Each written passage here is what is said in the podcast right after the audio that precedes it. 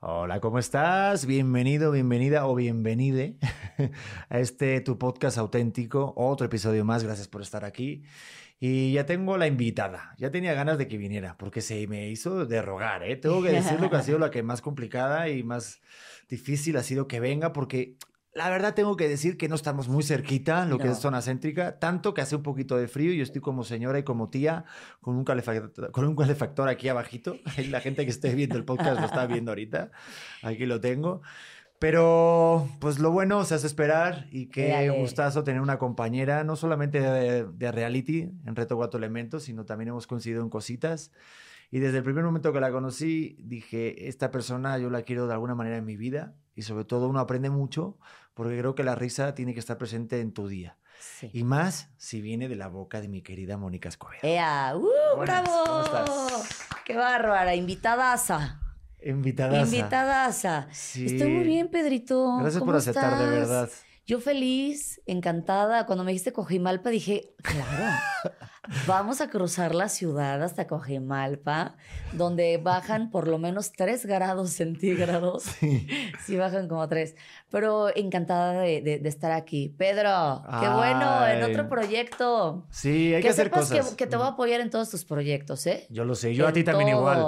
Lo que pasa es que no puedo apoyarte tanto en un stand-up. Bueno, igual sí abriéndote algún día. Pues nunca me has ido a ver, Pedro Prieto. No, porque nunca me enteré. Bueno, sí sé que ah, tuviste fechas con la Jarocha en su momento. Sí. Yo ahí, la verdad, no estaba muy metido como en el mundo del stand-up de, de que había tanto aquí en México, Ajá. porque uno como que no se entera Sí. si no estás metido con las amistades correctas. Es correcto. Pero tú ya llevas, y ahí te lo estábamos platicando la cocina, eh, nueve años. Nueve años. Es muchísimo tiempo. Es muchísimo, pero además se me ha pasado tan rápido que yo jamás pensé durar nueve años en un trabajo. O sea, es lo más que he durado, creo.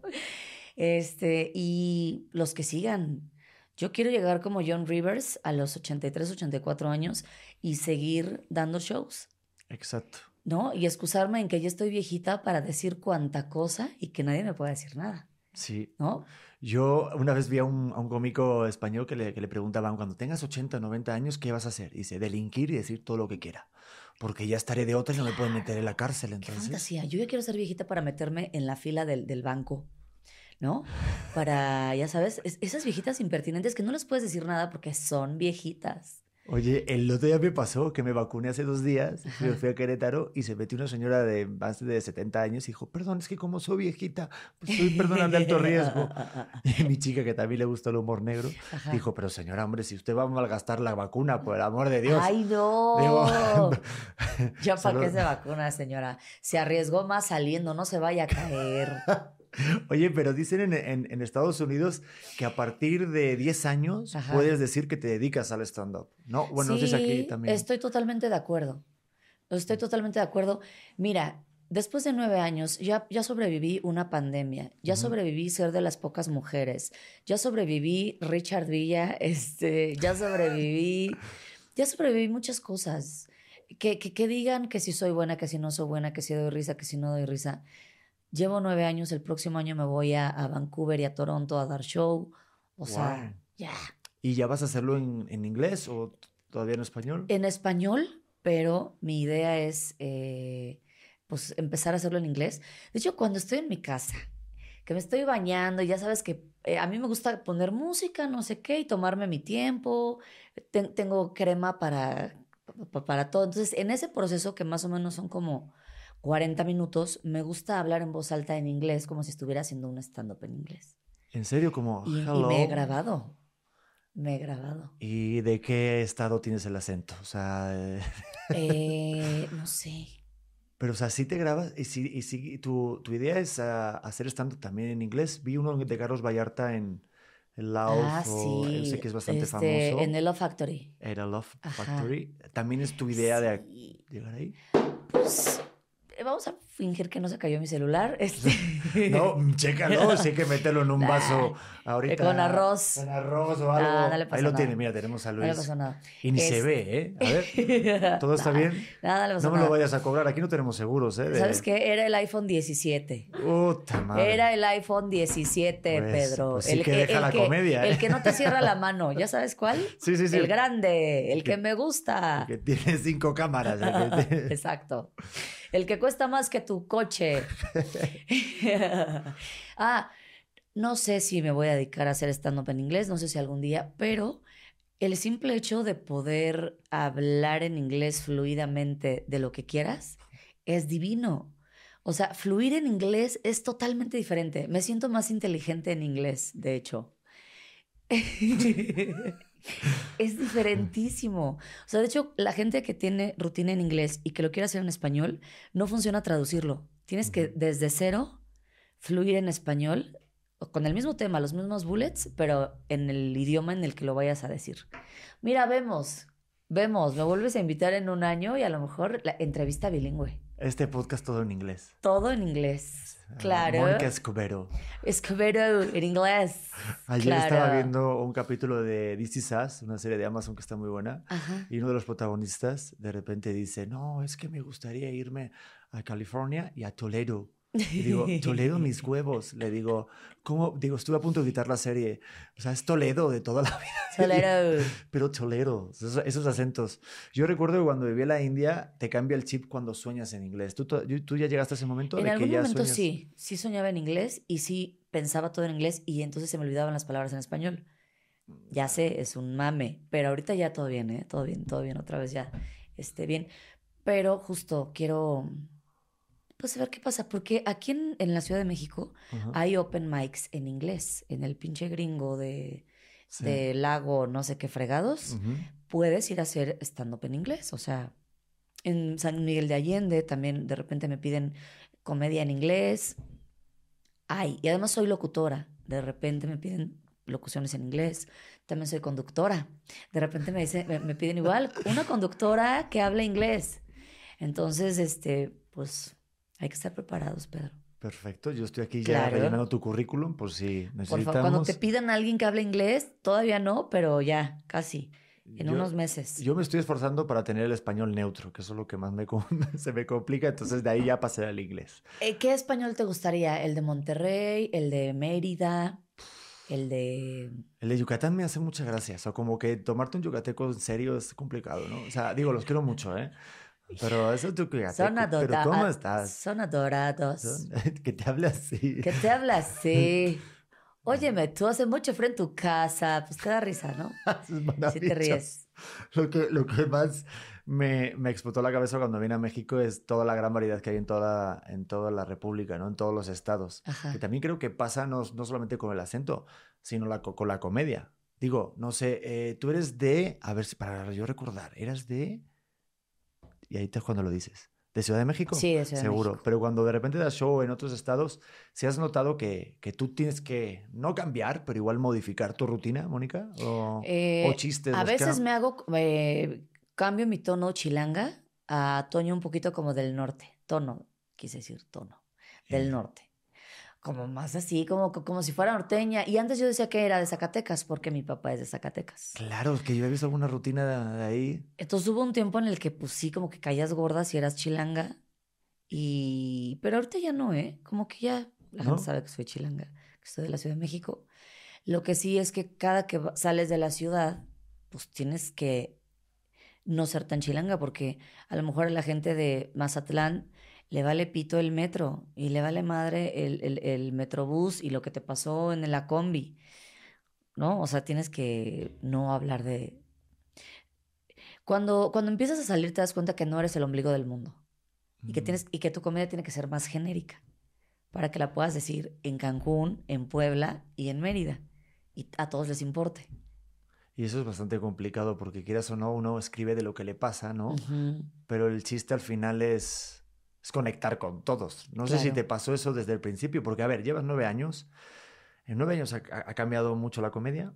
Bueno, yo creo que Sí. cada año muchísimo, pero tú, por ejemplo, tu experiencia desde que, desde que comenzaste, ¿tú, tú, tú- tú te acuerdas de tu primer open mic, por ejemplo? Sí, sí me acuerdo. De hecho, está grabado.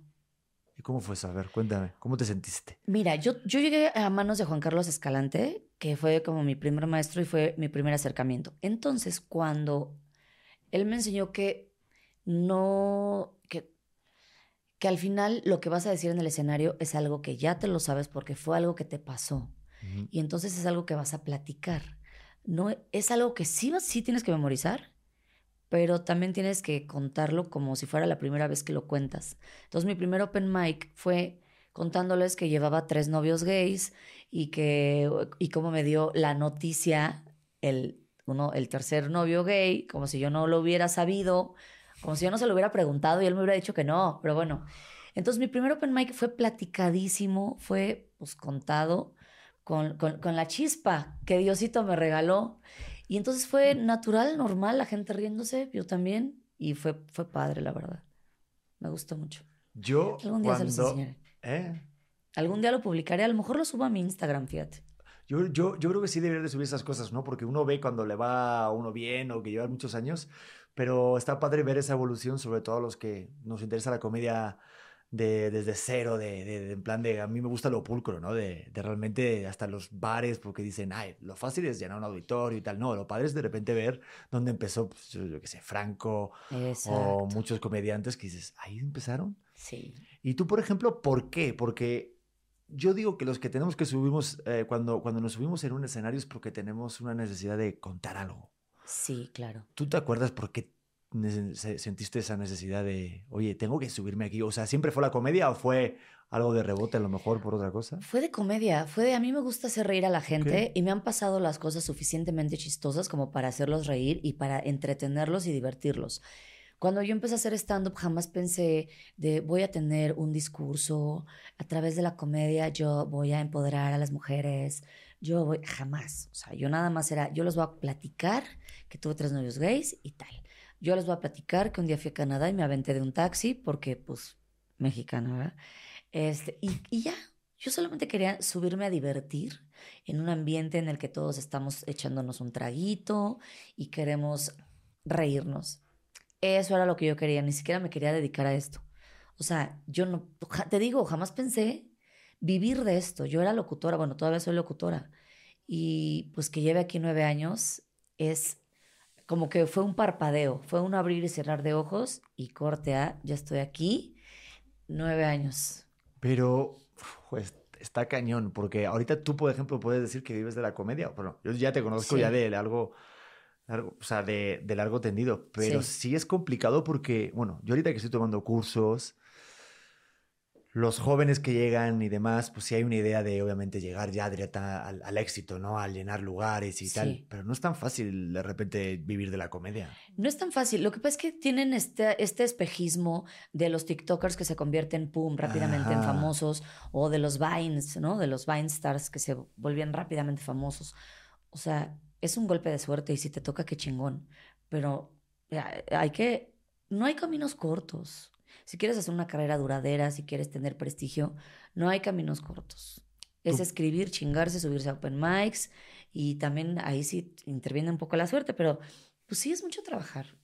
Por cierto, si escuchan algún sonido, no sé si se cuela, si se cuela el sonido. Sí, Un poquito, es una olla que estamos cocinando porque te queremos tratar bien. Eso. Que tu viaje a Coajimalpa sirva y te lleves sopitas. y Sopita, todo. caldito. No sé si Andrubi lo pueda algo pagar, pero bueno, tenemos sí.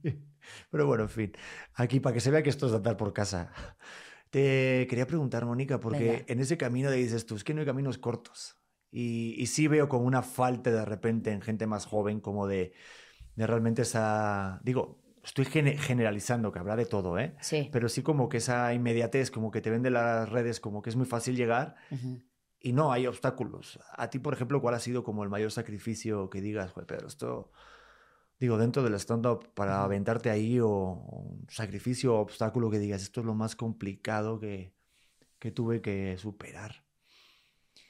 Em, Aparte de tu novio eh, gay. la- la- las presiones que empezaron a, a- a suceder en el stand-up de que de repente genios como Carlos Vallarta, como, como Franco Escamilla, cada año sacaban una hora nueva. Y yo todavía puliendo mi rutina de hacía uno, dos, tres años. Entonces, para mí era como, como que yo entonces yo me estaba quedando atrás o como que eh, m- necesitaba o contratar escritores o que me pasaran más cosas o algo. Entonces creo que eso ha sido lo, lo más, lo que más me ha pesado en algún momento de decir, híjole, estos ya llevan tres especiales en Netflix totalmente diferentes y yo sigo hablando de que estoy sola y del chacal, ¿no? Digo, ya tengo cosas nuevas, pero, o sea, como para que me entiendas la Sí, idea, Sí, sí, sí. creo que eso y, y el hecho de decir, a ver, cada quien a su ritmo, estos cabrones son unos genios. Yo jamás pensé dedicarme a la comedia, o sea, nunca, yo no nací con eso, la neta, o sea, yo quería ser locutora y, y en locutora estaba en una zona de confort deliciosa, pero creo que eso, aceptar que yo no voy a escribir una hora cada año, ha sido muy difícil, Y eso que pero ha sido que- muy, muy, o sea, paz para mi corazón y mi alma, ¿eh? Porque tú eres de la generación, claro, de, de hace nueve años, que es en el 2013. 2012, 2000, 2012, empecé a finales del 2012. Y es cuando empezaba como a despuntar aquí el stand-up en México, ¿no? Sí. Ok. No, no, bueno. O eh, no, o antes un poquito, pero sí Vallarta, bueno, venían eh, antes. Yo creo que después, o sea, e- el repunte del stand-up que tendrá como cinco años, seis. Sí, más o menos. que eso es poquito relativamente. O sea, cuando yo entré al stand-up, ni siquiera me pasó por aquí que iba a haber tanto. Que empresas iban a querer meter estandoperos a sus shows y todo. O sea, era, era un hobby. Para mí era un hobby. Sí, yo no sabía que había dinero en el stand-up. O sea, para mí era un hobby. Era ir a cotorrear al bar de la condesa, subirme con mi microfonito. Oigan, ¿qué pido con la lluvia de hoy? Se desató grueso, ¿no? Oye, ¿qué? Así. Para mí era eso. Y seguirá siendo eso. Sí, porque en qué momento se convierte algo que es un hobby ya en trabajo. Ponías el ejemplo de los TikTokers o decías así. Y es un claro ejemplo, por ejemplo, de, de, de cómo de repente hacer un videíto que dices, ay, me lo estoy pasando bien, ay, tengo más views, ay, de repente soy viral. Y ya te lo planteas como un trabajo de crear eh, cinco TikToks el día para ponerlo en el mes, porque yo lo he visto con chavitos que se dedican a ellos profesionalmente. Sí. Y no sé en qué momento, en qué línea ya se pasa el que ya sea una chamba realmente de tomártelo así en serio. Por ejemplo, en la comedia tiene que haber una disciplina, imagino que tengas, pero sí todavía mantienes esa parte viva de, no, realmente quiero pasármelo bien, quiero hacer entretener a la gente. Pero Sí. si hay una parte ya de un poquito más seria, no sé cómo la puedes diferenciar o si la identificas de digas, joder, Pedro, es que esta línea ya es más de chamba, no sé si a lo mejor al elegir los lugares o el tipo de rutina o con el los grupos de cómicos con los que te juntas, no sé en qué lo puedes diferenciar. Bueno, eh, siempre voy a echar desmadre en el escenario del tema que sea. Por muy serio, siempre voy a echar desmadre porque es mi esencia. Pero la neta, yo desde un principio dije, a ver, ¿cuál va a ser mi público? ¿A dónde me voy a dirigir? Y, mi, y yo siempre me quise dirigir al público gay, que es mi público favorito, que son naturalmente mis mejores amigos. Ayer vimos Miss Universo, por cierto, éramos este, puros hombres y yo. Este, y, y empresas. Entonces, eh, tengo rutinas que no digo groserías, que no, que son como safe, pero que siguen siendo picosas y siguen siendo chistosas y divertidas y todo. Entonces, creo que sí, sí, sí fui muy clara desde el principio, porque dije, pues mira, ya si nos vamos a quedar aquí, vamos a escoger a qué mercado nos vamos a dirigir. Gays, empresas, gracias. Y, y, y siendo Pues mujer, por ejemplo, este, si has notado como una, no sé, como otro filtro diferente, no sé si todavía sigue siendo el, porque, porque cada vez salen más mujeres, afortunadamente, pero... Gracias a Dios. Sí, la verdad que gracias, a Dios. Gracias a Y Dios. como tú bien decías, que eras como yo creo que de las primeras o pioneras, aparte del grupo de, creo que Ujú. también Isabel, ¿no? Isabel es Ahorita más está- nuevita, Isabel debe de llevar Sí, más nuevita, pero también te Tres, juntaste con ella, creo que también. La Bea, ¿también estuviste con ella en La Malinche? Sí, en, en la Malinche. Es que Isabel estuvo en La culpa es de Cortés. Ajá. Después hicieron La culpa es de la Malinche y la única que se quedó en los dos programas fui yo. Ay, cálmate. Claro, cálmate. Claro. Pero, por ejemplo, mira, me está escribiendo la Bea, mira. ¿Qué dice mi Beita? dijo hola. solo. Oye, ¿no va a explotar la, la olla express? ¿Quieres No que le vaya sé. a pagar? Sí, yo creo que va a ¿Quieres que le vaya a pagar? No sé, Permíteme. no, no, no, no, no, broma, Otra no, mujer, a ver tú amiga, tú que eres mujer, apágale a la olla porque si no vamos a explotar. O Luis, Luis también se lo sabe. Creo que, que Luis es más mujer que él. Luis está haciendo güey, llevas tres horas diciéndole Sí. que le apague, Sí no le va a puede decir pagar. que puede pagarla esta. Sería impresionante. ¿Quién es? Ah, pensé que él era. Luis. No, sí, él es Luis. Ah, Sí, es como se, se, se mimetizan. olla, por amor a Cristo. Que estamos cocinando para que la gente ¿Qué, que qué sí me vas a hacer? ¿Frijoles? No sé qué. Al- al- ¿Chambarete? a- algo calentito. A ver si lo puede apagar Andrubi, por favor. Eh, habas. Sí. ¿A poco sabes cocinar? Yo, yo sí sé cocinar, me gusta mucho cocinar. Sí. ¿Mexicano? Mexicano no soy tan especialista, me encantaría saber hacer bien los chilaquiles, pero la tortilla española me queda muy bien. eh, lentejas, la paella es mi especialidad. ¿A poco? Te mueres. Y lo descubrí en la pandemia, ¿eh? Sí, sí, sí. Yo aprendí a hacer arroz en la pandemia también. Bueno, que va de una arroz a una paella, pero la cagué, ¿verdad? No, a ver, la paella es mucho más complicada que arroz. Ya sé. No mames. No, ya sé. Para muchos tipos, pero a mí sí me queda muy bien, de verdad que me sorprendí a mí mismo. ¿Qué, ¿eh? qué le pones a la paella? ¿Las almejas? esto, ya me- esto ya empezó a ser Masterchef. Un momento de Por chef. favor, métanme a Masterchef. Muero Yo- por entrar a Masterchef. Amo. ¿Quieres entrar a Masterchef, Pedrito? Este, pero es que está la competencia, no sé si me llamen, pero yo ah, encantado. claro, es que estás en. Pero sí me gustaría, En la, en la ¿eh? casa de enfrente. Sí. Pero sí me gustaría. Estaría de huevos. Yo también quiero entrar a Masterchef, amigos. Háblenme. ya directamente, el currículo lo tenemos hecho, ¿eh? Masterchef Celebrity. ¡Ah! Me encantaría. Bueno, ¿A pero dónde entonces, Que cómo me gusta la paella. con la almeja. A mí me gusta, a mí las almejas no. Tengo algo ¿No? con las cosas de mar. ¿No, Fíjate, ¿no, te gusta? me gusta chupar, eh, a ver, no me hagas albures, pero sí no me gusta eh, chup- chupar almejas. Almejas no. Este, eh, pero, joder. Pero salchicha sí, porque luego le ponen, ¿no? No, salchicha no. ¿No le pones Le salchicha a la pollo. paella? No, eso es, eso es algo lamentable. Es como está, echar ketchup a la tortilla española. Eso es una Bueno, a mí la salchicha en sí, bueno, sí, sí me gusta. Pero cuando veo salchicha en la paella, es como si le pusieran Coca-Cola a la champaña, ¿no? Es que sí, totalmente. Como al whisky, No. echarle coca, o sea, no, no, no. Ajá, sí. Lo ¿Qué es eso? ¿Qué esa No. porquería? Hay que echarle pollito, pimiento verde. Mm. A mí me gusta más como de carne y hay, una- hay algunas que son de pato. Pero es de malo. Para tomar, ¿no? ¡Ah! bueno, después de este momento para tan bonito. cuerpo al vómito. Oigan, llamen a Mónica, por favor, para Masterchef. Se lo van a pasar muy bien. No van a comer rico, pero se lo van a pasar muy bien. Exacto. Nadie dijo que vamos. ay, mira, Si estuvo en reto cuatro elementos, ¿por qué no va a estar en Masterchef, amigos? Si no sabía nadar y se metió en un lugar para nadar. dejen y- de decir que no sabía nadar. La que no sabía nadar era la jarocha. Sí, pero, pero fíjate que, fíjate el, el mensaje que, que tuviste que dar. A ver, ¿cuál, cuál, cuál? No, porque la gente sí sabe, bueno, este confundió. A ver, tampoco éramos muy fitness. Bueno, yo era un poquito más fitness, pero tampoco yo era, me dedicaba a eso y Ajá. hice lo más, Sí, la cosa más y digno. decente. Hicimos cosas dignas. Hicimos cosas dignas. Sí, claro. Sí, hubo, lo, lo bueno que hubo gente siempre peor. Es lo padre, ese tipo De de. Ferni no vas a estar hablando, Pedro. De Ferni. De Ferni, Ferni. Ah, Ferni. No, Y Ferdi. Ferni también le mandamos una, no, Ferdi un está cañón. Sí, no, pero mira, Ferni luego repuntó. Fíjate. Nos metemos en eso también. Es que fíjate, ya, ya nos soltamos dos cositas, pero me encantan estas No, conversaciones. verdad, regrésate. Pues no, que- da igual, yo me apunto cosas, pero yo dejo que fluyan. Ok. Eso de la parte de la televisión, obviamente Ajá. para, para que también te, te, pues, te den a conocer, ¿no? También estuvo luego Talavera, estuvo también La Jarocha, eh, Chevo, varios. Ah, Chevo. Chevo, digo, en cuanto a comediantes y tal así. Sí. O metí a Chevo ahí donde no es, pero bueno. eh, Sí, sí, sí, Sí. Bueno, Chevo iba con nosotros. sí, por eso. Sí, Perfecto. sí, sí, sí. No, adorado. Mau, Mau Garza, Mau Garza también. también. Un ¿Qué besote. te dijo? Que no se puede pagar, ¿no? Ah, que sí le va a pagar. Ya se pagó, pero es que queda. Ok, sí, Queda. está, está, el, está el último. Está. Sí, Andrubi quiere aparecer. Un día la vamos a entrevistar.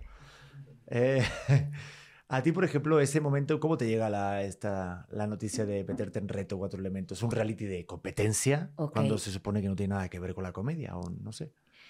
Pues, mira, todo empezó. De repente, este, había un programa con Coque Muñiz que se llamaba El Coque va.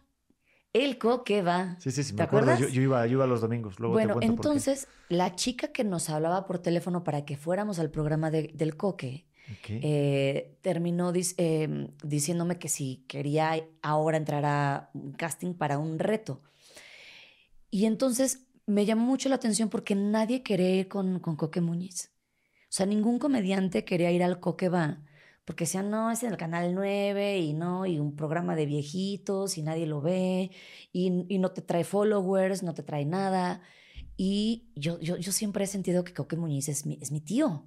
Entonces, cuando me invitan a- al Coque Va, dije, le voy a dar show a mi tío. O sea, voy a ir al Coque Va, pero le voy a dar show realmente a Coque Muñiz porque me cae muy bien, me encanta. Y en mi familia, pues es muy querido él y su papá. O sea, Ujú. somos, bueno, fans. Entonces, este, yo iba al programa y, y- triunfaba y tal. No me pagaban, nunca le pagaron a nadie. También por eso nadie quería ir. Entonces me decía, se apellidaba Luna, me decía, ándale, Moni, regresa. Y le digo, páguenme aunque sea el Uber. No, es que no hay dinero, no sé qué. Yo, bueno, ya ahí voy otra vez. Entonces, Luna, pues ya me, me, ubicaba. Era la comediante que siempre iba con Coque Muñiz. Entonces, cuando, cuando organizan el reto Cuatro Elementos que necesitaban comediantes, obviamente la primera que le brincó, pues fui yo. Y además, delgada, no tan fea y no tan torpe. Dijo, pues perfecta, esta mujer está perfecta para el reto. Y sí, o sea, era, pues cumplía el perfil. Entonces, cuando me decía, oye, Moni, ¿qué otras comediantes me podrás recomendar para que entren al reto cuatro elementos? Van a brincar, van a nadar, van a, o sea, van a hacer ejercicio, es de alto rendimiento. Le decía, ay, manita, pues, ¿quién? o sea, entonces por eso también estuvo perfecta la jarocha, ¿no? Que, sí, pues, que la verdad también se rifó como las grandes. Y este, y bueno, así entré ¿Y si te ayudó, crees que ese reality te, te aportó para luego conocerte para los shows y todo? Muchísimo. Me cambió la vida. Ese reality me cambió la vida. Eh, me ayudó muchísimo. Me enseñó lo más bonito y lo más gacho de ser famosa. O sea, la fama duró 10 minutos, pero pues al final la probé, la conocí, sentí lo que es y, y me hizo conocerme a mí, me hizo ver qué fácil es contaminar a la mente de las personas, porque éramos, ¿cuántos éramos? Éramos 20. Y éramos un, éramos un micromundo viviendo pues, aislados durante semanas, ¿no? Entonces ahí me di cuenta lo fácil que es manipular a la gente. No porque yo lo manipulara, yo soy rependeja para, para manipular, pero soy muy observadora. Entonces, darme cuenta de, de, de, cómo somos los humanos dije, wow, me hizo cambiarme a mí también, me, me modificó en muchas cosas. Yo, yo, yo me sentía la más chingona nadadora, corredora, toda la más rápida del oeste y dije, no, no es cierto. Muchas cosas, la verdad, este, me ayudó mucho, me encantó haber estado en el reto. O sea, fue de las experiencias más lindas y lo volvería a hacer. Sí, lo volverías. O sea, si me hablan ahorita no entro porque ya mi rodillita no me lo permite. O sea, sí quedé muy mal de la rodilla. Pero, o sea, si pudiera regresar el tiempo y volverme a meter, por supuesto que me vuelvo a meter. Claro. para mí también yo, también. Yo también. Y no sé si ahorita, por ejemplo, porque sí se habla mucho, por ejemplo, de Reto Cuatro Elementos 3, pero yo lo haría igual para demostrarme algo a mí, como en plan de todavía el que tuvo, retuvo pero sí es una experiencia que más allá de la parte de la televisión, que sí estoy totalmente de acuerdo con esa, con esa parte tan complicada del reality, que si hubieran hecho un estudio sociológico de nuestra vivencia, estaría muy interesante ahí porque es un claro reflejo. Ahí estaba el reality.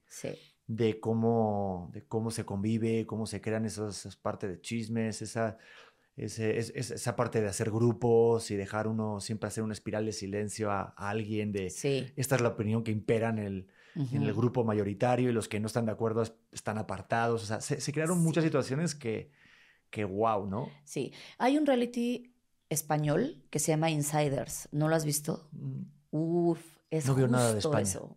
Es justo eso. No veo nada de España. Me cagas acento. Es justo eso. Les dicen que van a hacer un reality y en ah, realidad Está en Netflix, ponen, ajá, ponen cámaras y micrófonos y todo en los dormitorios. Entonces, ¿Te das cuenta justo lo que acabas de decir? ¿Qué quieres los reality? Ay, me lo, recomendaron porque dice que te explota la cabeza. Te explota la cabeza. El final está de la fregada, pero yo creo que si ves los primeros cuatro capítulos. Pero que no sabes qué es reality y qué no es reality. ¿Qué mierda es? ¿Qué mierda somos los humanos? Sí, pero aparte, como que, mira, por ejemplo, y Mao lo sabe. Mao, para, eh, por ejemplo, fue una de las personas que bien entendió el reality y yo no lo entendía al principio. Muchos de nosotros éramos eh, novatos, otros no. Rasta ya se la sabía. Y se nota. Luego los que llegaron un poquito más adelante y los que a los que mejor les fue son los que mejor entendieron el reality. Y a los que también nos fue bien, fue los que más honestos fuimos. Sí. ¿No? Porque es una cosa intermedia. Pero sí no es una realidad total. Y eso lo tiene que saber la gente cuando ve un reality en la tele. No todo es verdad y cuando ya estás ahí dentro, no sé si te pasa que a lo mejor ves otro reality y dices, ah, seguro que le agarró el reportero, le dijo tal. Ah, es que manipulan todo. Cuando yo salí la primera vez y, me, y lo empecé a ver, decía, coño, esto está editadísimo y están creando una realidad que no es la verdadera.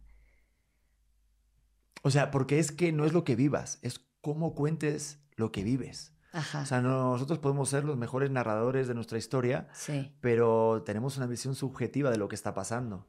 Y en la televisión, ya sea en un reality o incluso en tu propia vida, Ajá. tú de aquí, después de esta entrevista o de de esta plática en este podcast, te irás con lo que tú has experimentado y contarás la historia. Pues Pedro me trató así, fue divertida la plática, no fue divertida, pero fue a través de tu experiencia. Ujú. Entonces, al tener una mano que mueve todo eso, ese yepeto que mueve a Pinocho, para hacer esa metáfora, pues el reality, obviamente, pues lo, lo- lo- lo mostraron, en este caso Reto Cuatro Elementos, de la manera en la que ellos creyeron que iba a ir mejor. Sí. Que están pensando en números, no están pensando en vamos a Ay, cuidar a claro, Mónica. ¿Estás de exacto. acuerdo? Sí, o a Pedro, o a. Pepito, a Juanito. Les vale. Pero un besote, ¿eh? Un Sí, saludo. pero que nos llamen de nuevo. Oye, pero para ti, Ay, eso que tú decías, ¿qué fue lo, lo peor de la fama cuando ya saliste? ¿Qué fue lo que experimentaste? ¿Qué fue lo que dices? Y lo mejor, cuéntame, ¿qué fue lo que...? Fíjate que los, los haters, eh, de a mí me, me atacaban mucho que porque eres una lenta, este, que conflictiva y la fregada. Y las personas que, que, que llegaban a mi, a mi Instagram a insultarme, a atacarme, eran niños. Eran chavitas de 12, 13 años, porque obviamente me metía a sus perfiles a, a ver así de, "Ah, ¿quién es esta persona que me está diciendo esto? Y cuando veía que eran chavitas, yo decía, ahí hay papás que no, que no están poniendo atención a esa, a esa persona, ¿no? Y entonces yo decía, qué feo que entre más te quieren, también más te odian, por otro lado, ¿no? Entonces, esa parte sí dije, ay, no, recibir estos mensajes, gracias. Obviamente yo tengo el blog, o sea, de bloquear a la gente, así, mira, a la menor provocación, yo los bloqueaba, entonces tengo bloqueada a cualquier comentario a mí o a con quien estuviera, a la chingada.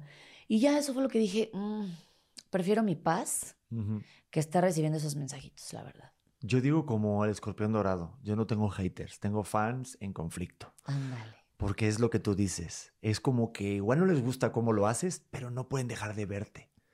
Y eso es un fenómeno bien curioso que cada vez pasa más a menudo y desgraciadamente en gente más joven. que es como su forma de, de desfogue, de decir, Sí. oye, pues no sirves, eh, no eres demasiado, no sé, buena o eres conflictuosa, no sé, conflictuosa, se dice así. Conflictiva. o conflictiva también. Ajá. Chequen el diccionario, lean, por el amor de Dios. no, que no les pase, porque luego tienen un podcast y no saben hablar. Pero sí. sí, güey, o sea, se meten mí- con tu físico. ¿A ti qué? Que a mí me pasa, que a mí me pasa que de repente me, me, me chinga, me, me, me ponen cosas fuertes y lo mismo que tú. Yo intento contestarles con sarcasmo, con ironía, Claro. porque al final lo que buscan es, obviamente, Atención. un foco y atención. Pero Atención. sí no pueden dejar de verte. Y en Reto Cuatro Elementos, obviamente, toda la parte de la competencia física era como... oh, no sé, era como dos formas de verlo, ¿no? Como que era tu parte de comedia, que tú eres muy graciosa, eres muy Ajá. divertida, de verdad que siempre me llevé muy bien contigo Sí. pero esa parte de también tienes que ser competitiva. Entonces te pueden reventar del- de los dos lados. Sí, no, no. Eso, eso fue lo que dije. Mm. Pero tú me decías que sí te fue bien luego hacer shows, o sea, sí te sirvió esa parte de la fama. eh, Me sirvió o, en, cuanto a, en cuanto a followers. o que encontrar O sea, sí followers. reventó, reventaron los followers. Y en cuanto a shows, pues sí ha habido eh, algunas personas que llegan y me dicen, es que te conocí en el reto Ok. y me cae súper bien porque eres súper sincera y súper honesta y súper directo y la, la fregada. Y sí, sí me ayudó definitivamente. Más de lo que yo creo, yo creo que sí, sí, definitivamente. Es que ahorita, como que viendo con más amigos dentro de la comedia, en el caso de, por ejemplo, Sloboski y Ricardo, Ajá. que me contaban en un momento Sloboski que, que vino, que no llenaban shows y les iba fatal de la fregada y que surgió la idea de crear un podcast. La cotorriza, imagínate ahorita dónde están, ¿no? Sí. Eh, creo que la tele o de repente hacer otros formatos sí ayuda a que la gente compre un Claro. boleto. O sea, porque es Sí. complicado que de una, no sé cómo, cómo está ahorita el panorama, cómo lo veas tú, que, que realmente sí le inviertan, porque es, cuando pagan un boleto, yo lo que siento es, obviamente, la transformación de su tiempo que han Ujú. trabajado para poder luego divertirse y te lo están dando a ti Sí. sola. No es una obra de teatro ni una película, es a un cómico. Sí. Tú, por ejemplo, sí sientes eso que, que sí que tener como varias, eh, digamos, puestitos, ¿no? De tener ahí en Sí. formatos para que vayan. Claro, o sea, sí es de diversificarte para agarrar diferentes públicos. Ellos agarraron al público que le gusta el podcast o que de repente le, mientras va manejando le gusta escuchar algo o mientras se mete a bañar le gusta el podcast. Yo creo que sí. Y además, así, así ha funcionado. Muchos han, han este, empezado a llenar shows o han sido más conocidos o por el podcast o por el TikTok. Tú ya, ya tuviste a, a Alex Quiroz aquí Sí. o lo vas a tener. Ya lo tuve. Él se hizo súper famoso por sus consejos baratos que empezó a hacer en TikTok. Y entonces le empezó a llenar el Instagram y entonces ya es un hervidero y un furor y está reventando el cabrón. Por eso. Entonces yo creo que sí hay que aventar piedritas y, tú, y tam- también saber tú para qué eres bueno. Eres bueno para el TikTok, pues haz TikToks. Eres bueno para el podcast, pues hazte un podcast. O para un canal de YouTube, no sé. Y, y, y ser bueno, eh, porque obviamente te puede gustar algo y tú decir, ah, yo soy bueno para esto. Ajá. Pero luego están los resultados, como que a lo mejor tú dices, soy bueno para dar consejos, hacer TikToks y no la pegas tanto, pero sigues, sigues empeñado. Es complicado, o sea, no sé, Es ahorita que, todo mira, está muy medible. Hay algo que no puedes sacar de la ecuación y es el tiempo. O sea, es hacer lo que te guste hacer y darle tiempo al tiempo. Y esperar que madure y que la gente lo conozca y que crezca y que lo recomienden y que explote. Porque la gente quiere que, que en el tercer TikTok, ya, un millón. Pues no. No. A huevo Sí. tiene que pasar el tiempo. Sí, totalmente, como que lo queremos ya. A mí, por ejemplo, sí me, hace un tiempo eh, me cansé de TikTok, de subir cositas. Sí, también es una excusa como para estar con tu pareja y hacer cosas divertidas, solo en familia. Está, está muy cagado agarrar Sí, a todos. Sí, yo soy el típico de la familia de, eh, a ver, vamos, hagamos un TikTok, venga, izquierda, derecha, mamá. Y de hecho lo más chistoso es, no, mamá, no hace falta que lo hagas bien, lo Ajá. más cagado es que lo hagas mal. Sí. ¿no? Pero llega un momento en que ya sí, realmente pues me cansé o te cansa de tanto de estar y pendiente de todo eso, ¿no? Y, y, y luego sí entra la parte de, oye, pues es necesario en algunos casos para crear como esa, no generador de contenido, porque odio esa palabra, la verdad, no, sé, no me gusta nada esa definición, pero sí de estar presente en redes y darle eh, entretenimiento a la gente, ¿no? Eso. Pero, Es eso. pero sí es complicado. eh, Es complicado y es, mira, subir tantos TikToks al día, por eso es para chavitos, porque los chavitos no hacen de comer, no van al mercado, no tienen que pagar la renta, o sea, por eso es para chavitos. Oye, Alex ya Unos tiene señores como ¿eh? tú y como yo. No, pe- No, espérame. no, no. Que tenga el calefactor Mira. no te confunda, ¿eh?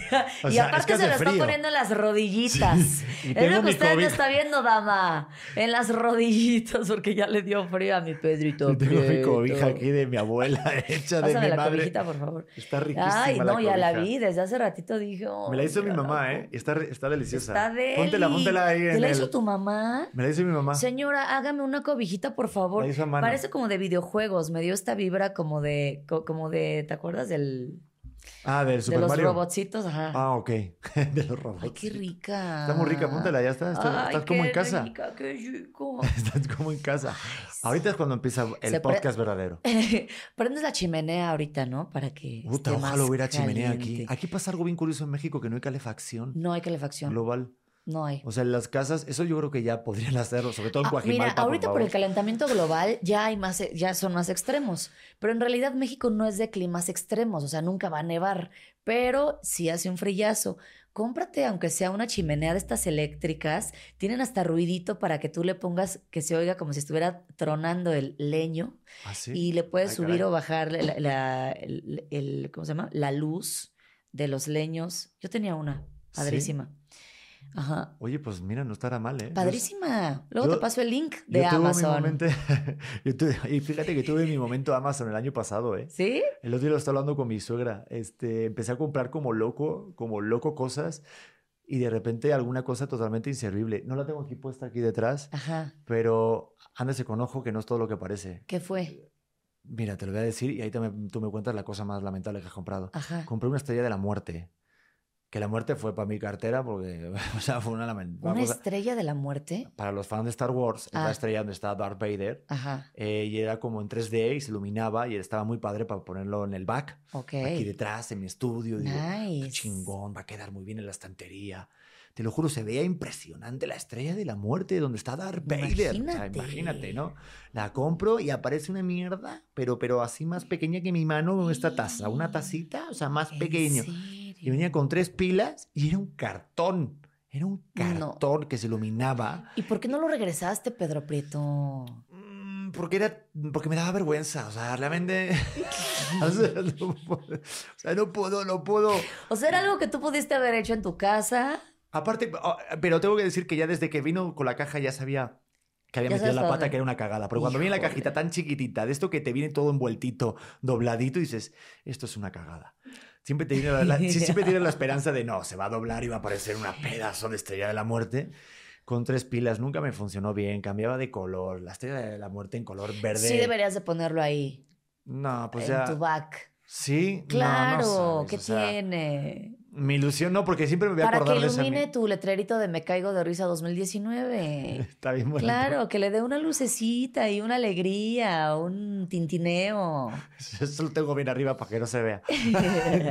¿Tú qué fue lo más, lo más lamentable que compraste? Que digas. Eh, ¿Qué fue lo más lamentable que compré? La verdad es que yo me aguanto. Yo tengo un, un, un mantra Ok. que digo: tengo todo, no necesito nada, tengo todo. Mientras estoy buscando eh, cosas en Amazon, porque me encanta meterme a ver en Shane, en todo, pero mientras digo: no, no necesito nada. Entonces casi no. No, no, es que no. ¿No compras Porque nada? además mi departamento es tan chiquito que si yo necesito comprar algo, primero tengo que tirar algo para que lo que voy a comprar lo ponga donde es. ¿Sabes? ¿Ya me entendiste? Sí. Entonces no me puedo dar el lujo de comprar cosas así. Te, te lo pregunto porque, porque estoy vendiendo una estrella de la muerte. a mitad de precio. Sí. Ahorita me la enseñas Está porque yo no me voy a ¿eh? quedar con las ganas de ver esa porquería que te llegó en Amazon. Oye, pero por lo menos pusiste en los reviews, por favor no lo compren. Eh, no. Porque es, es que son No. hombres, son hombres. No, es que lo más bonito es que. que ¿Sí te- o no? Mi ex marido igual, no me acuerdo qué compró. Le llegó igual una porquería y le dije, ponle los reviews, ponles una estrella y diles, no, ¿para No, pero mira, Iván, bueno, es Iván, ¿no? ¿O Iván, no? Ivancito, Iván, Iván, te amo, Iván- Iván me va a entender y todos ustedes me van a entender. Ajá. Pero lo bueno de meter la pata y comprar una cosa de mierda es que te dé el consuelo de que otro compre la misma mierda que tú. Entonces Ay, dices, bueno, no soy tan tonto, entonces ha habido otro, y, ah, pues bueno, entonces te consuelas de los dos con la de la muerte. O sea, si yo conozco a alguien que le pasó lo mismo, se hace crea una empatía que eso no va a ver que ni la muerte lo va a quitar. ¿sabes? Mira, ni la muerte va a acabar con la estrella. Pero da igual, es una tontería, de verdad, no compren tonterías, por favor. Pero sí soy de leer las reviews, yo soy de, de leer las reviews. Claro. Yo sí, ahorita que estuve a punto de comprarle una, una elíptica a mi mamá, me, le, o sea, le iba a comprar una y lo rápido que, o sea, ella me dijo, lee los reviews, Pedro. Sí. Y le di que era una... Pero por favor. Me dijo así, así con ese acento. Dijo, por favor, no vayas a meter la pata. Ay, pues, oye, qué, bueno, aquí hablamos de todo, me encanta. Claro. me encanta. Como señoras. Yo, yo sí, ahorita, ahorita vamos con el segundo café, ya estamos llegando a la hora de, ya no sabemos si es café o mezcal. Ajá. Ay, pues mira, al fin que ya son las siete, Pedro. No, que es siete de la... La gente no sabe qué hora Son es. las siete. Ya Ahora- podemos ahorita tomar que viene alcohol. el chaparro y viene Gon, eh, hay que tener... Ah, Hay que no, tener. pues sácate también la mota de una vez. Venga. Oye, ¿qué, Ea, qué, qué el tanto hay de chocongo cierto que los comediantes sí es verdad que, que sí son fiesteros y que les gusta el chupar, la mota, tal? Tú Sí- sí es contéstate. Pedrito. Tú contéstate. Mira, los comediantes empezamos a trabajar a las 10 de la noche. Ok. O sea, necesitas un alguito. Yo para subirme al escenario sí necesito tomarme, bueno, no que necesite, no, pero de preferencia, si se puede, para ponerme más coqueta, más, más sueltita, un tequilita, un mezcalito, ¿no? Algo así. Yo no puedo fumar mota y subirme al escenario. Una vez lo hice y es ataque de pánico inminente, horrible. Yo no puedo. Hay comediantes que sí lo hacen y les sirve. Yo creo que cada quien sus cubas. Eh, hay comediantes que, por ejemplo, Gloria Rodríguez, que le dice a sus alumnos que no tomen ni una gota de alcohol antes de subirse al escenario. Eh, hay de todo, yo creo que ahí sí, cada quien. Pero sí somos fiesteros, contesta, porque esa- era la pregunta.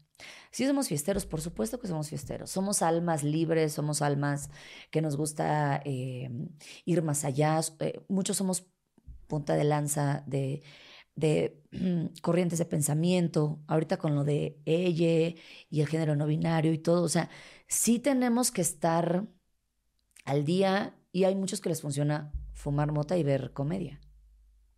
O sea, en, en, en tele, pues. Sí, claro, porque Ajá. sacas como una Pero parte sí, más yo de sí soy fiesterita. Sí, el otro día te Sí, vi y vi que cansada no soy. estabas, ya era un poco tarde y sí vi que tú lazaste, tú... Había cuerda, Ay, había cuerda. claro, había cuerda. Sí, Había hay cuerda. cuerda. Cuando hay cuerda, hay cuerda.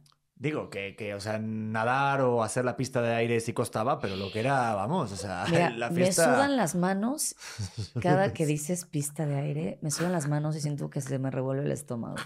Te lo juro por Dios, te lo juro por Dios. Por favor, cheque los videos de Mónica Escobedo haciendo las pruebas. Es bastante divertido. Si un día están tristes en su, su casa Ándale. y han comprado alguna cosa mierda en Amazon, pónganse un capítulo de Reto Cuatro Elementos, Mónica Escobedo. Gracias. Sí, es lo más divertido. Eres muy divertida. Yo, Sí, yo siento que, no sé, porque, y eso lo digo yo así, ¿eh? Eh, Como que normalmente cuando vas a ver un son de stand-up, la mayoría siempre suelen ser hombres, ¿no? Y de repente eh, tocan mujeres y no sé, a lo mejor algunos hombres pueden pensar, ¿eh? Que, ah, es la comedia de mujeres para mujeres, ¿no? Y como que el de hombres tiene que ser para los dos. Pero de repente ves que ahorita hay stand-ups y comedias que la mujer puede hacer reír a los dos sexos y a cualquier sexo, vamos. Y, y, por ejemplo, yo creo que es uno de tus casos, ¿no? Como que de repente tu comedia sí se siente, se, se siente identificado las dos Sí, claro. corrientes. Pero sí te ha pasado eso, ¿no? De, de repente, no sé, algunos hombres que te digan, oye, pues también me cagué la risa contigo. No sé, porque tus rutinas, digo, aparte, te hiciste súper conocida desde que hablaste desde el sexo anal, que quieras o no, pues no deja de ser un, tema tabú. Sí. En algunos momentos, en un podcast no, ¿no? Ahorita no estamos contando nada, Sí, ¿verdad? la, la, la. Este, no, no vamos a hacer eh, No, no. este, Lo- no- escenografía, pero no vamos a decir ahorita aquí los tres movimientos para Sí. perpetrar eh, esa onda. ni el tipo de vaselina ni nada, no, vamos a entrar en esos nada, detalles. Ni qué tipo de baba, no, nada de eso. Y luego, Pero, pero, por ejemplo, pues tú te, te, te avientas a un paso más, que digo, yo no sé, a mí me pasa, ¿no? Yo siendo hombre, yo me siento identificado con lo que tú dices. ujú, Ahorita, por ejemplo, si sientes que la comedia ya está en ese punto, porque como que, no sé si a lo mejor notaste que al principio o en algún momento de tu carrera, por ser mujer, estandopera, cómica, ya, no sé, de igual te este, sentías que había una expectativa de más de, ah, pues tienes que hacerme reír, ¿no? O, no sé, si notaste como de repente un filtro diferente al hombre, sí, como que tienes que demostrar de más, ¿no? de más cuando eres mujer, ¿no? O sea, sí, eh, es divertida, pero mm, ¿y qué más? Pues sí, está dos, tres, pero ¿y qué más? Sí, definitivamente. ¿eh? Este es, es, la, la- es un poco triste. Yo he llegado a pensar que si yo fuera hombre, estaría muchísimo más arriba de lo que estoy ahorita. ¿Por qué? Porque si yo fuera hombre, entonces entraría a este círculo de, de puros hombres comediantes chingones que se juntan entre ellos y que se abren entre ellos y que se van de gira ellos y que son puros hombres. Entonces siento que yo ya hubiera entrado a, ese, a esa cúpula. Pero como soy mujer, pues no. Entonces cuesta, claro que cuesta el doble. Y hay algo que tienen los, los, los hombres que nos falta a las mujeres, que es eso. Los hombres se juntan, se unen, hacen sociedades, hacen patriarcados, se van de peda ellos. Las mujeres no. Las mujeres solo nos juntamos o para empedar o para estar de chismosas, pero realmente, por lo menos en la comedia no se ve, ¿no? Que de repente nos juntemos cinco o seis mujeres y nos vayamos de gira, o nos juntemos cinco o seis mujeres y estemos juntas y estemos de podcast en podcast, o que hagamos. No se da. No, no, no hay un. No hay un. Eh, ¿Cómo te diré? Un compadrazgo como los hombres. ¿Y por date qué crees que se dé eso? ¿Se da por Pues es ¿Por natural, es biológico natural? totalmente, sí, ¿Crees que sí totalmente. realmente es como algo biológico o solamente es Totalmente. gremio de comediantes? No, es algo normal. No estamos acostumbradas a hacerlo porque no lo hemos visto. O sea, los Claro. hombres sí están acostumbrados a que jalan con ellos y se van 15, 16 hombres, bueno, exageré tal vez, pero se van varios hombres a rodar en su Harley Davidson, o se juntan y se van a jugar fútbol, o se juntan y se, juegan un- una cascarita de, de béisbol, lo que sea. Las mujeres no. Las mujeres estamos acostumbradas a que estás sola en tu casa con tus hijos y ya. Pero no, no hemos inventado ningún deporte las mujeres como para estar con nosotras. No hemos inventado nada para estar nosotras con nosotras. Entonces creo que por eso es un poco complicado. Porque además, a ver, al final, los que tienen el poder en el stand-up son hombres todos. O sea, eso ni modo, ¿no? O sea, la verdad. Entonces creo que también por eso ha sido un poco complicado. O sea, no entrar ahí como el, eh, Pero, al poder. pero tú, por ejemplo, si tuviste un momento en el que creo que fue con Isabel, que tuvieron un grupo en el que si tenían un show.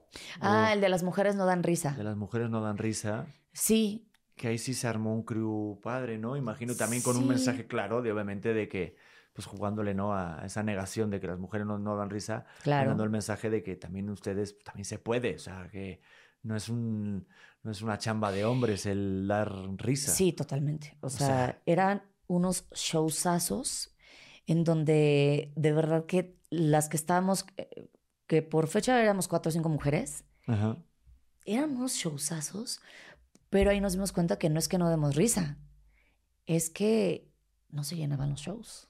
Nos costaba mucho trabajo que se llenaran los shows. Entonces también nos dimos cuenta que el público también tiene que poner de su parte porque muchas veces la gente va, es más fácil que vaya a ver a un hombre, un, un, comediante, que a una mujer comediante. Yo creo que, que, también puede ser por, no sé si a lo mejor puede ser o no, de la parte del, del, machismo del público. Puede ser que a lo mejor por las parejas sea el hombre el que decide. Digo, no sé, lo estoy dejando en el aire, no estoy dando, porque no lo sé, ¿no?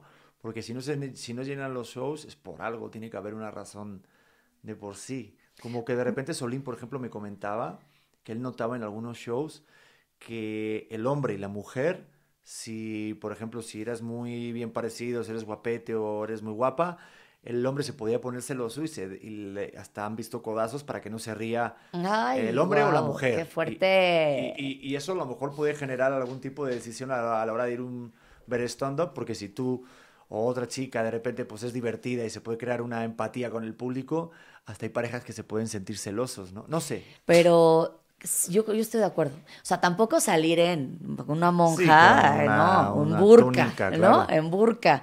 Porque creo que, eh, creo que pues, sí, o sea, está padre que te vean como eres.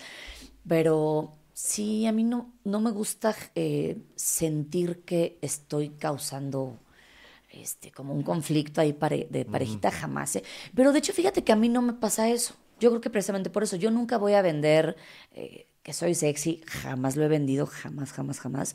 Este, pero a mí al contrario, me llegan los, las chicas y me dicen, Moni, te conocí por mi novio, él es mi chacal.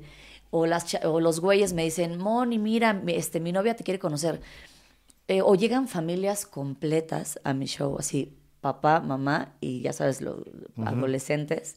Y me da mucho gusto porque quiere decir que ellos ven más allá de, del físico. O sea, ven lo que, lo, lo, que, lo que digo, ¿no? Lo que tengo que decir. Y eso me, a mí me trae mucha paz. Yo no me preocupo de que, híjole, es que me puse una faldititita. A ver si no ahorita que salga causa envidias. No, Sí, como que esa parte visual obviamente siempre va a estar juzgada más a la mujer que al hombre. Al hombre no lo van a juzgar nada por tener unas playeras apretadas o, o que vaya enseñando brazos. Y eso es... Mira, nos vamos a meter si quieres en una cosa que a mí me explota porque me iba por otro lado, pero el, el tema de, de, de, ser hombre o ser mujer solamente por la forma en la que tú te expresas o te vistes, creo que ya en el 2021, 2022 y en el siglo que estamos viviendo tiene que desaparecer. Porque digo, ¿por qué si de repente te puedes vestir a lo mejor no tan escotada o tan así, eres menos mujer o ser menos femenino. Creo que le decía Bjork hace ya unos años. Es que el concepto de ser femenina o ser mujer está muy erróneo por todos los clichés y estereotipos de que la mujer tiene que estar bien pintada, bien arreglada. Y el hombre pues tiene que ser masculino y tal, y eso es no ser hombre, ¿no? Claro. Y eso a lo mejor también se puede transmitir en la comedia a la hora que des stand-up. Justamente este año reventó Isabel Fernández y Carla, Carla, Camacho, que son dos mujeres que no se maquillan, que no se peinan y que se suben al escenario de jeans y una playera y tenis. Y entonces yo las observaba y decía, claro, es que justo, o sea, las mujeres no tenemos que a huevo arreglarnos, que a huevo estar espectaculares. Yo decía, ellas son las perfectas e, es a, donde lo que muchas feministas dicen, ¿no? De que no, no es necesario maquillarnos. Entonces, la verdad, yo ya dejé de usar a huevos zapatillas. O sea, ya si me subo al escenario y traigo tenis, me subí. Ya no me maquillo tanto, o sea, hoy porque pues vine, vine aquí al podcast, pero ya no uso base de maquillaje. O sea, yo también ya un poco estoy dejando de a huevo llegar maquillada porque a los hombres no se les exige nada. Acabo de tener un show hace unos días y me mandaron así un mail de, Mónica, dice el cliente, por favor, que no lleves escote, que lleves vestido, business casual, no sé qué. Y yo me quedé pensando, ¿a los hombres también les exigirán lo mismo? O sea, o nada más a, a- a la mujer. O sea, quiero que te veas linda, que te... O sea, dije, ¿qué, qué, o sea, ¿qué pedo con esto? Yo creo que la parte, yo creo que ya está cambiando es eso, de ya cada uno se muestre como es, una esencia auténtica, una esencia, por eso también fue la idea de crear este tipo de podcast, de hablar de la columna vertebral que tenemos cada uno para crear algo que esto somos, esto es lo que somos. Claro. Y mira, yo ya estuve en el otro lado, esa pantalla, esa, esa careta de decir, este soy yo, el de la tele. Digo, obviamente no dejamos de ser nosotros, pero te vas como Claro. poniendo un filtrito para poder estar, de, o sea, estar acorde, ¿no? Encajar con eso que tú dices. Mira, te piden ese tipo de cosas, obviamente. Como hombre es mucho más fácil en ese sentido. O sea, Sí. tardamos mucho menos. Mira, fui con eh, eh, un show y estaba Facundo. Sí, lo ubico perfecto. Facundo traía jeans y playera. Claro. Y yo, ya sabes, saquito blanco, perfectamente de- recién sacado de la tintorería, zapatillón, pantaloncito. Y dije, qué cañón. O sea, a nadie le importó que Facundo llegara con jeans y, y su- y una playera. Pero si yo hubiera llegado igual, sería como, ¿por qué no se arregló? ¿No? Entonces, por eso admiro tanto a Isabel Fernández y a Carla Camacho. Porque son unas mujeres hermosas que no se maquillan y que son más chingonas y ya. Y tan. Y, y- y a la gente le está encantando. Y están ahorita reventándola y están soldauteando por todos lados. Y no se maquillan. Y no Yo- usan falda. Y no enseñan chichi. Y por eso las amo. Par de chingonas. Aquí estuvo Isabel, la verdad, una tipaza. Tipaza, ratote hablando ahí en la cocina. Y viste. Súper bien, no, no, es súper agradable. Y ves más allá. O sea, no dices, y no se pintó. Sí, porque es un ente, tiene una energía que va más allá solamente de la apariencia. Muy cañón. Oye, pero en tu caso, ¿tú tienes algunas, eh, no sé, alguien, un icono o alguien en los que te fijaste para, para ir creando esta, esta Mónica Escobedo? O sea, ¿tuviste algunas referencias que digas, estas, las que yo veía, Pedro, me gustaba este tipo de comedia? Pues es que cuando entré al stand-up yo no sabía que existía el stand-up. O sea, yo no, de verdad, o sea, para mí el stand-up era Adal Ramones, re- real, o sea, yo no, no conocía, no sabía que existía John Rivers, no sabía que existía este, estas, bueno, comediantes, no sabía. Hasta que empecé a entrar y empecé a, a hacer shows y empecé a involucrarme y empezaba a ver a mis colegas yo primero fui fan de, de mis colegas y luego dije, ah, yo quiero hacer esto. Pero no, o sea, yo no sabía. Ahorita ya te puedo decir que me encanta John Rivers, este, me encanta Lisa Lampanelli, ¿se llama? Lisa Lamparelli, sí. Este, me gusta mucho Sarah Silverman eh, y así. ¿Y tú crees, por ejemplo, que ahorita con tu esencia, con tu forma de, de hacer comedia, sí has creado como tu propio estilo que digas, este es el humor de Mónica? O sea, yo lo tengo Yo muy claro sí. a la hora de, de captarte el sarcasmo e ironía, que no todos, en el ejemplo de Reto Cuatro Elementos, pero compañeros que he estado contigo ahorita, bueno, anteriormente, sí notaba que a lo mejor no te captaban eso y yo sí captaba rápidamente esa Sí, ironía, ¿no? Sí, claro. Pero sí sientes como que, que tú tienes eso, no sé, un estilo ya propio hecho. Yo creo que sí, porque tú naces con un estilo. Todos tenemos un estilo, todos somos únicos y eso yo lo he sabido siempre. Y cuando entré al stand-up vi que pues nada más estaba, o sea que eh, yo podía ser yo y yo siempre he sido muy yo. O sea, a mí me, me encanta mi personalidad, me encanta mi forma de hablar. Yo, yo soy mi fan. Entonces, pues sí, soy yo. O sea, arriba y abajo del escenario soy la mismita. Hablo igualito, igualito, igualito. Entonces yo creo que sí. Porque además me han llegado este eh, videos así de, Mónica, este güey está diciendo tus chistes igualito. Y ya me los mandan y sí, igualito, igualito, igualito. Entonces sí, o sea, sí hay una Mónica ya este, en el stand-up, así como hay una Sofía, así como hay un...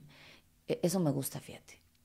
Fíjate Me- que decía, decía Picasso, ¿no? Que, que un buen artista copia, pero que un gran artista roba.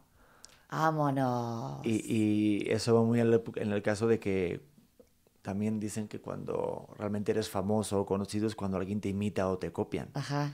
A mí cuando me imitaba Papirrín me encantaba, me decían, pero, pero no te enojas, digo, no, no, es que cuando Es un realmente... homenaje, Es un homenaje, pero cuando claro. alguien copia tu chiste, también de alguna manera es un homenaje. Obviamente cuando ya es un artista, digo, gran artista, es cuando ya agarra tu chiste y lo hace de su forma y lo cuenta de otra manera, eso ya es otro nivel, ¿no? Pero de una manera u otra también es una especie de homenaje que te copien, aunque está muy mal visto en el mundo la- de los cómicos. Que sí, te copien claro. un chiste.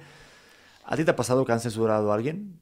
O sea, que digas, yo conozco a tal que contó esto y uff, Ah, se claro, acabaron. por supuesto. Sí, sí, sí.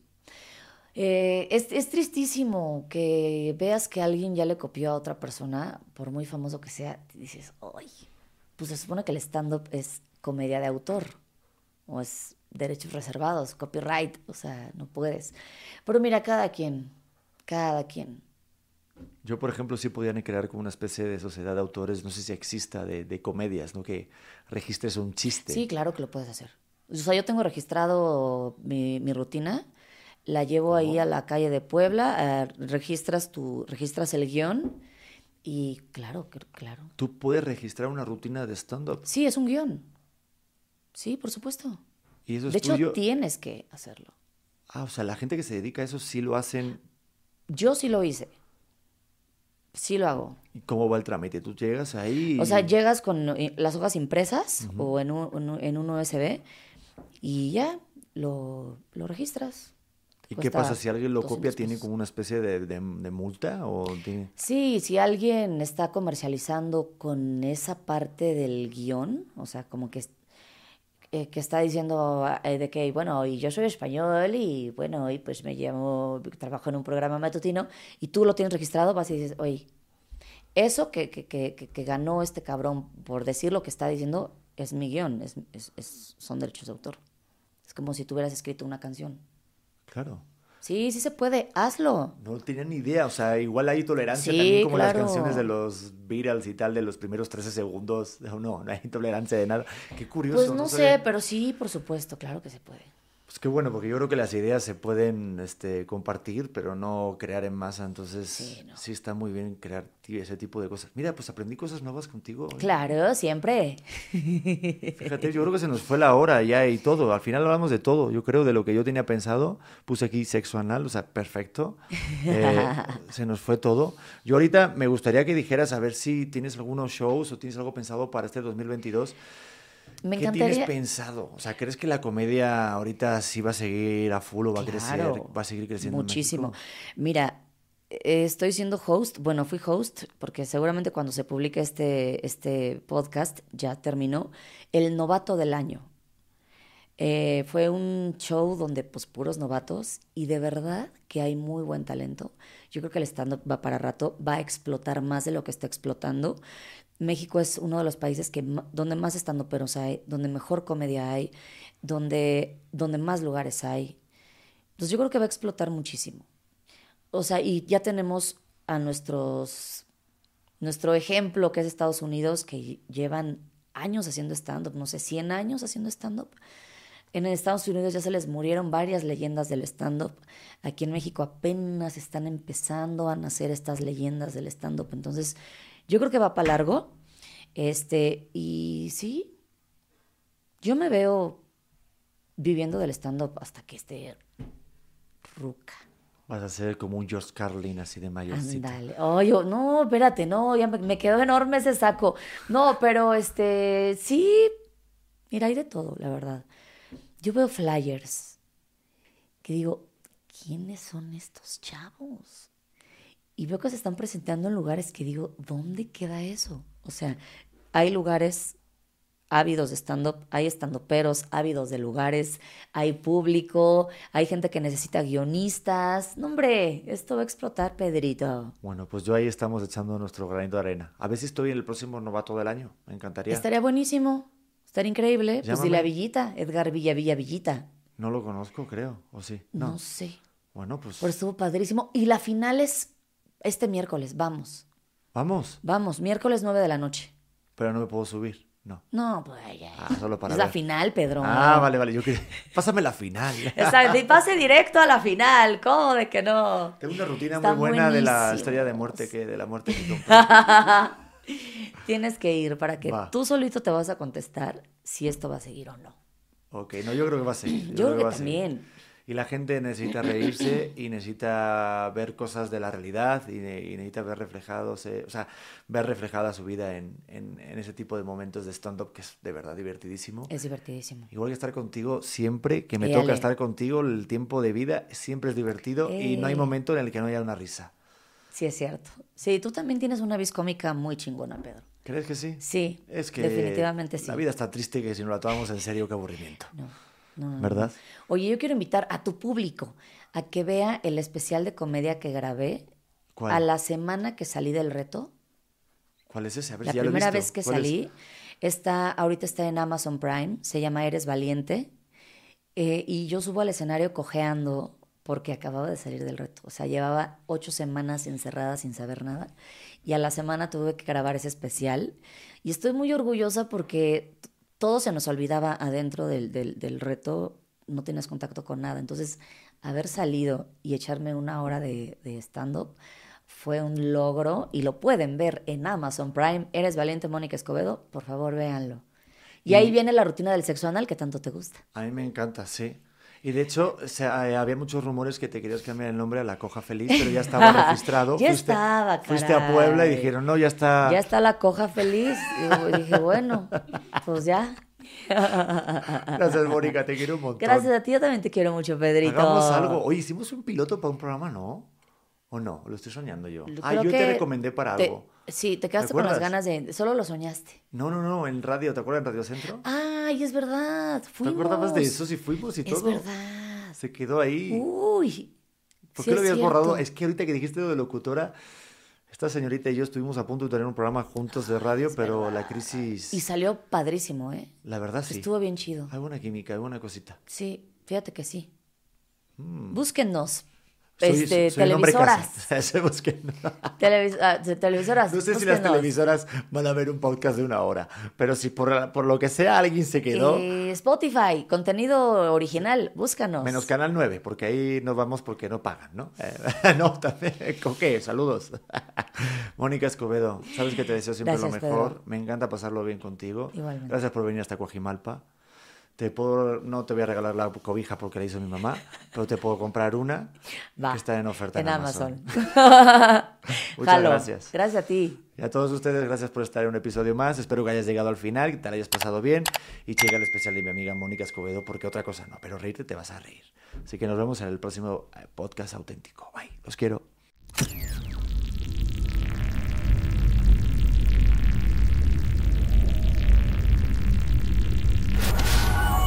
Morita Digital. ¿Estás listo para convertir tus mejores ideas en un negocio en línea exitoso? Te presentamos Shopify. Tal vez no lo sabías, pero nuestro podcast More Than Mamis es un negocio y lo empezamos por supuesto para desahogarnos y hablar sobre la maternidad, no para convertirnos en expertas de ventas y del e-commerce. Así que sí, necesitábamos ayuda para vender nuestro merch y poner en marcha nuestra tienda. ¿Y cómo suena con Shopify?